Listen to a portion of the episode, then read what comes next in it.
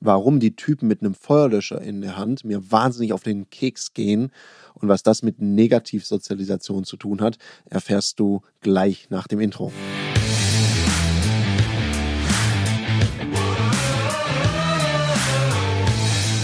Herzlich willkommen bei dem Podcast Die Sales Couch Exzellenz im Vertrieb mit Tarek Abodela. In diesem Podcast teile ich mit dir meine Learnings aus den letzten 20 Jahren Unternehmertum und knapp 30 Jahren Vertrieb. So ein Thema, was mich wahnsinnig auf die Palme bringt, also so ein richtiger Aufreger, ist das Thema Negativsozialisation. Was meine ich damit? Ich meine damit, dass wir manchmal für Erfolg einfach keinen Applaus kriegen, sondern dass das Gegenteil der Fall ist. Und ich finde es so schade, weil das hat ja auch was mit Kultur zu tun, auch Kulturen im Unternehmen, dass Performance was Positives ist, also Lust an Leistung geschätzt wird, weil ich liebe Streber, weil in dem Wort Streber steckt ja auch Streben drin und Streben heißt ja so, den Prozess zu lieben, Lust an Leistung zu haben. Weil es für mich schon ein Unterschied, ob jemand Lust an einer Leistung hat oder auf eine Leistung weil auf irgendwas haben viele Lust. Aber wirklich in den Prozess zu gehen, besser zu werden und was sich beizubringen, das ist eine andere Nummer und das ist auch mit viel Aufwand verbunden. Und da komme ich zu dem Punkt, den ich so schade finde der mich so sehr aufregt. Ich erinnere mich an eine Teilnehmerin von mir in einem Seminar, die, das war eine mehrmodulige Ausbildung und in der Regel machen wir da immer so Arbeitsaufträge und es gibt Hausaufgaben zwischen den Modulen. Und erinnere mich gut, im ersten Modul sehr fleißig, sehr wissbegierig und im zweiten Modul richtig, richtig gute Ergebnisse. Und das haben wir auch sehr gefeiert und es war toll und die Dame war sehr stolz auf sich. Und im dritten Modul merke ich, ist so ein bisschen ruhiger. Und die Ergebnisse waren okay, also gerade so die Ziele erreicht. Alles sehr unaufgeregt. Aber irgendwas war anders und es war komisch. Und in der Pause bin ich dann auf die Dame zugegangen und habe gefragt, sagen Sie mal, irgendwie nehme ich so wahr, irgendwas ist anders. Und sagen Sie mal die Ziele. Also ich hatte so das Gefühl nach dem letzten Mal, Sie sind da on fire und hätten die Ziele ja locker übererfüllen können. Und da hat sie mir was geantwortet, was mir sehr, sehr zu denken gab. Das war so das erste Mal, dass ich es so ganz krass auch bei jemand anderem wahrgenommen habe. Dann sagte sie, ja, das ist schon richtig, Herr Abolena. Mm, das ist tatsächlich so. Das war für mich easy. Ich habe auch dafür keine 40 Stunden gebraucht in der Woche. Ich hatte eine einigermaßen lockere Zeit. Aber ich habe eine Sache erlebt. Als ich vom ersten auf dem zweiten Modul so tolle Ergebnisse hatte und es dann immer besser und besser bei mir lief, habe ich gemerkt, dass meine Kollegen ganz komisch wurden gegenüber mir. Die haben mich so ein bisschen gemieden. Die sind nicht mehr so oft mit mir Mittagessen gegangen und ja, die fanden es auch komisch, weil ich so voll fokussiert auf die Arbeit war. Ich habe nicht so, mehr so viel gequatscht während der Arbeitszeit, sondern ich habe halt so mein Ding gemacht und in den Pausen wollte ich Pause machen, aber das wollten die nicht mehr so. Und ich habe gemerkt, es lag daran, dass ich plötzlich so viel Erfolg hatte und mir das auch richtig Spaß gemacht hatte. Und das fanden die alle ein bisschen schräg und haben gesagt, ja, wie bist du drauf? Jetzt übertreibst mal nicht, sonst kriegst du nächstes Jahr höhere Ziele. Und die haben sich auch gar nicht so mit mir gefreut. Ich habe gemerkt, ich gehörte nicht mehr dazu. Und da dachte ich, boah, krass.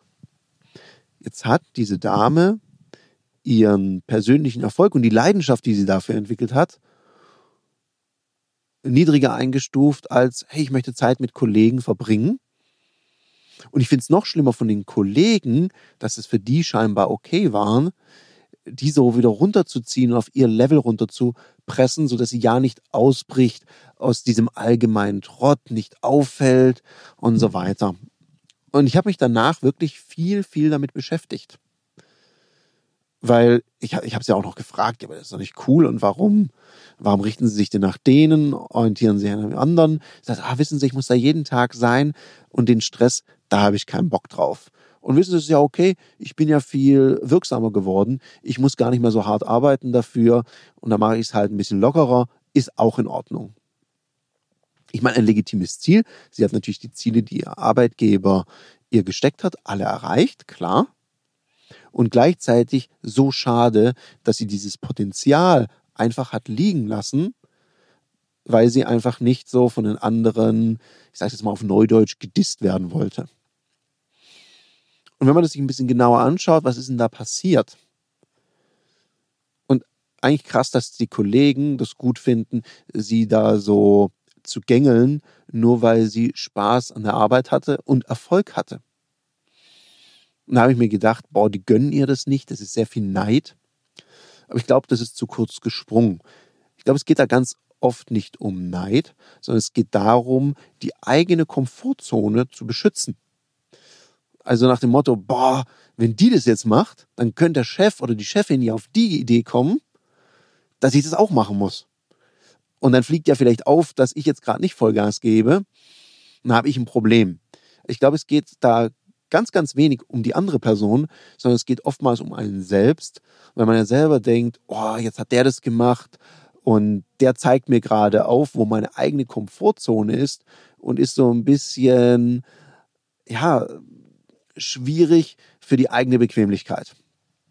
Und ich glaube, da geht es mehr darum, dass man sich selber schützt und dass die Leute immer versuchen, wenn jemand so on fire vom Seminar kommt, dass die dann sagen, oh Gott, oh Gott, guck mal, der brennt, den löschen wir mal und zack, Feuerlöscher an und drauf auf den. Und dann wird der so abgelöscht.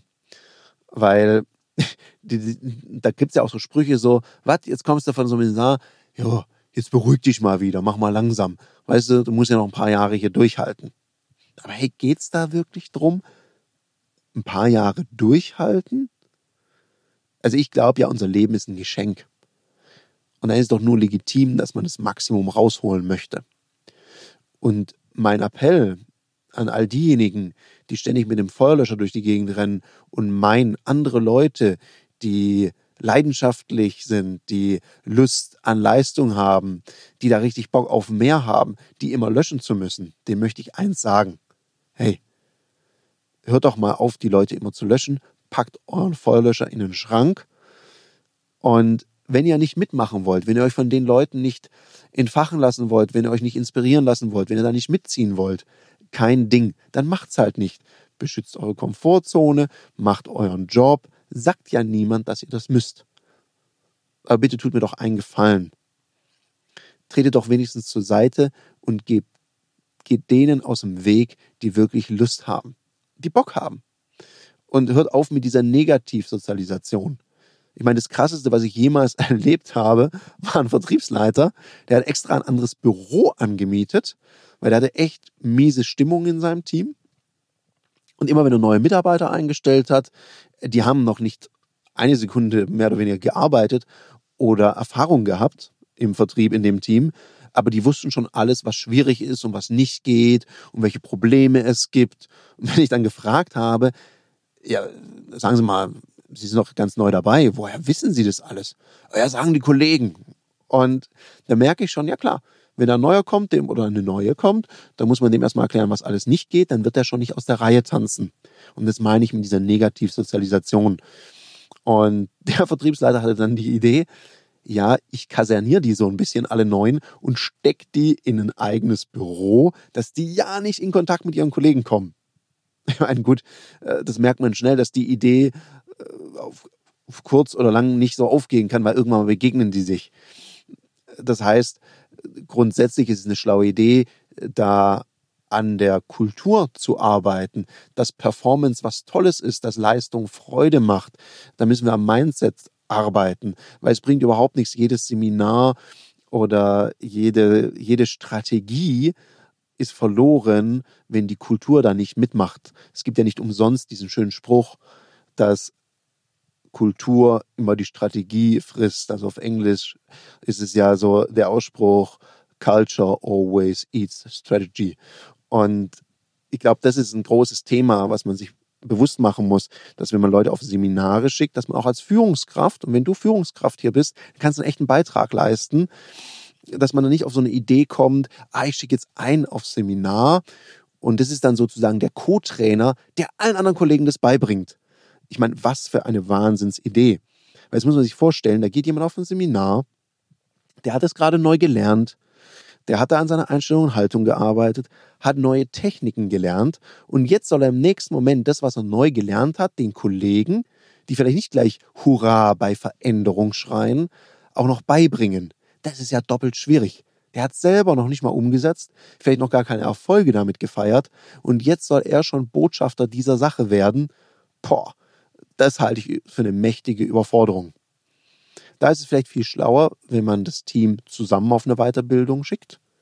Das schweißt A das Team zusammen und die können sich dann gegenseitig unterstützen und supporten. Das ist oftmals die viel einfachere Idee als diese Idee des Multiplikators. Das hat jetzt noch selten, ich habe das ganz selten erlebt, dass das wirklich gut funktioniert. Außer es ist schon die Zielsetzung der Weiterbildung, einen Multiplikator, also sozusagen einen internen Trainer auszubilden. Dann ist es eine andere Kiste. Also hier kannst du als Führungskraft einen Unterschied machen, indem du auch einem Seminar gut nachbereitest und dich selber schlau machst. Was wird denn da vermittelt? Vielleicht auch selber vorab so ein Seminar besuchst, dass du weißt, was wird da vermittelt und dann hilfst, das zu multiplizieren und da zu unterstützen. Das ist oftmals die bessere Idee. Was manchmal auch sehr gut gemeint ist, aber dann nicht ganz so toll rauskommt, ist, wenn dann Führungskräfte so Einzelpersonen so auf ein ganz krasses Podest stellen und sagen, naja, das Jahr war ja nicht so gut, außer diese eine Person, die hat besonders toll performt, also danke dafür. Zack, ist die Person einsam. Weil alle Kollegen natürlich den Hals auf diese Person schieben, weil die dann übermäßig glorifiziert wird und die anderen haben irgendwie nichts geleistet.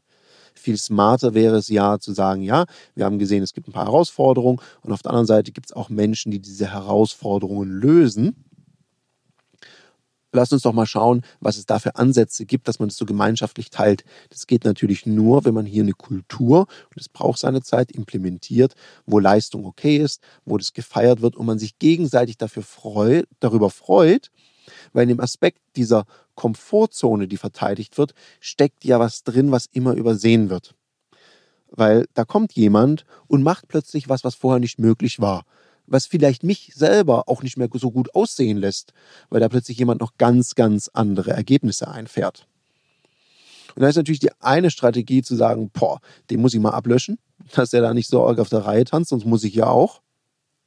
Das andere ist ja auch, wenn jemand plötzlich was schafft, was jemand anderes aus dem Team oder aus dem Unternehmen vorher nicht geschafft hat, zeigt er ja, dass es Menschen möglich ist. Und dann wäre ja eine spannende Frage, krass, wie hast du das gemacht? Und meine Erfahrung ist, dass die wirklich, wirklich guten Leute immer sehr bereitwillig Antwort geben. Also ich hatte das große Glück, dass ich immer, wenn ich Leute getroffen habe, die in was besser waren als ich, erfolgreicher waren, und ich die gefragt habe, sag mal, wie machst denn du das? Dann waren die immer bereit, mir sofort zu helfen und sehr hilfsbereit. Haben gesagt, komm, probier's mal so oder mach's mal so. An der Stelle auch mal ein dickes Dankeschön an den Matthias Fischedick, der mir gesagt hat, hey, mit deinem Ton, da hast du auch noch ein bisschen Potenzial in diesem Podcast und sofort bereit war, mir ein paar Tipps zu geben, welches Mikrofon noch besser ist. Und ich hoffe, ihr könnt es hören, dass das jetzt ein besseres Mikrofon hier ist. Mm, und sehr hilfsbereit war. Und das ist das, was ich erlebe. Man könnte die Leute ja fragen. Aber was machen die Leute eher, wenn sie jemand im Team haben, der besser ist? Dann fangen sie an, lustige Geschichten darüber zu erzählen, warum derjenige so erfolgreich ist und ja, das ist ja alles nur Glück oder der macht es nicht, das ist nicht ganz rechtens, was der da macht. Also über die besten, gerade bei Verkäufern oder Vertrieblern Unternehmen, gibt es manchmal wirklich echt spannende Mythen und Märchen. Und ich habe das selber auch mal erlebt auf so einem Teammeeting, wo ich dann dazu kam.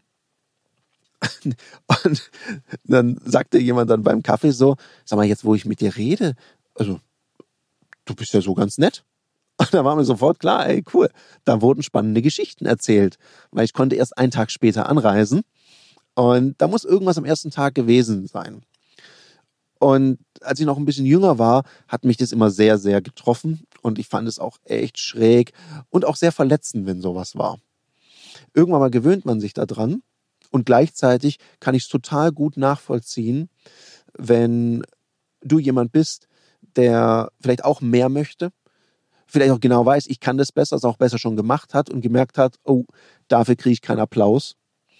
Und darum richte ich hier an dich ganz persönlich, wenn du so tickst, einen Appell. Lass dich da nicht kleinreden oder klein machen. Gib einfach weiter Gas, leb die Performance, auf die du Lust hast. Fahr die Erfolge ein, die du verdient hast. Weil am Ende vom Tag tut keiner von deinen Kollegen, der dich immer so klein redet, das ausgleichen oder dir zurückgeben oder in irgendeiner Form danken dafür, dass du deine Erfolge links und rechts liegen lässt und dich einfach in den Durchschnitt einreißt. Also hol einfach das Maximum raus, was für dich möglich ist, genießt es, lebe deine Lust an Leistung einfach weiter. Und du wirst eins merken. Es gibt ja so den Spruch, dass du der Durchschnitt so aus deinem Umfeld bist. Und auf der anderen Seite glaube ich aber auch, dass dein Umfeld, wenn du erfolgreicher wirst, wenn du dein Mindset veränderst, ziehst du auch ganz andere Menschen an. Das heißt, es werden neue Menschen in dein Leben treten, die dich dafür feiern, die sich mit dir gemeinsam freuen. Und das sind dann vielleicht nochmal ganz andere Freundschaften auf einem anderen Level.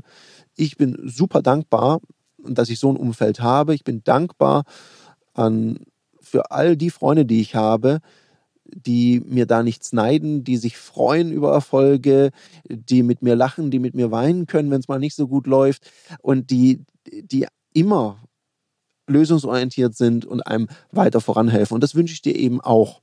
Und dieses Umfeld wird sich entwickeln, das wirst du sehen. Es braucht halt ein bisschen Zeit und da wünsche ich dir das nötige Durchhaltevermögen. Und wenn du magst oder sowas auch mal erlebt hast, dann schreib mir doch idealerweise auf Instagram eine Nachricht, die Kontaktdaten, meinetwegen auch auf LinkedIn, findest du in den Show Notes, wenn du sowas auch mal erlebt hast. Ich bin da ganz gespannt, was du da so erlebt hast oder was du da erfährst, was es da vielleicht manchmal für Anfeindungen gibt oder lustige Geschichten, die über einen erzählt werden. Das ist sehr spannend. Also teil die Gedanken mit mir und wenn du sagst, Mensch, ich bräuchte mal jemanden, mit dem ich da reden kann, dann kontaktiere mich auch gerne. Ich habe da auf jeden Fall ein offenes Ohr für dich. Und in dem Sinne wünsche ich dir jetzt, dass du da viele spannende Inspirationen in diesem Podcast gefunden hast für dich, die dich ermutigen, einfach deine Performance, deine PS auf die Straße zu bringen. In dem Sinne, dann bis zum nächsten Mal. Das war eine Folge von Die Sales Couch. Danke, dass du hier deine Zeit investiert hast und bekanntlich bringt ja die Investition in dich selbst die beste Rendite. Und eins noch, ganz wichtig, vom Zuschauen ist noch niemand Meister geworden. Also, setz die Erkenntnisse, die du aus diesem Podcast gewonnen hast, für dich persönlich um. Wenn dir der Podcast gefallen hat, dann lass mir eine 5-Sterne-Bewertung da, hinterlass einen Kommentar und vor allem abonniert diesen Kanal, damit du in Zukunft keine Folge mehr verpasst. Und wenn du jetzt das Gefühl haben solltest, dass du jemanden kennst, der diesen Content auch unbedingt erfahren sollte, dann teil den mit ihm, weil Sharing is Caring und in diesem Sinne viel Erfolg beim Umsetzen.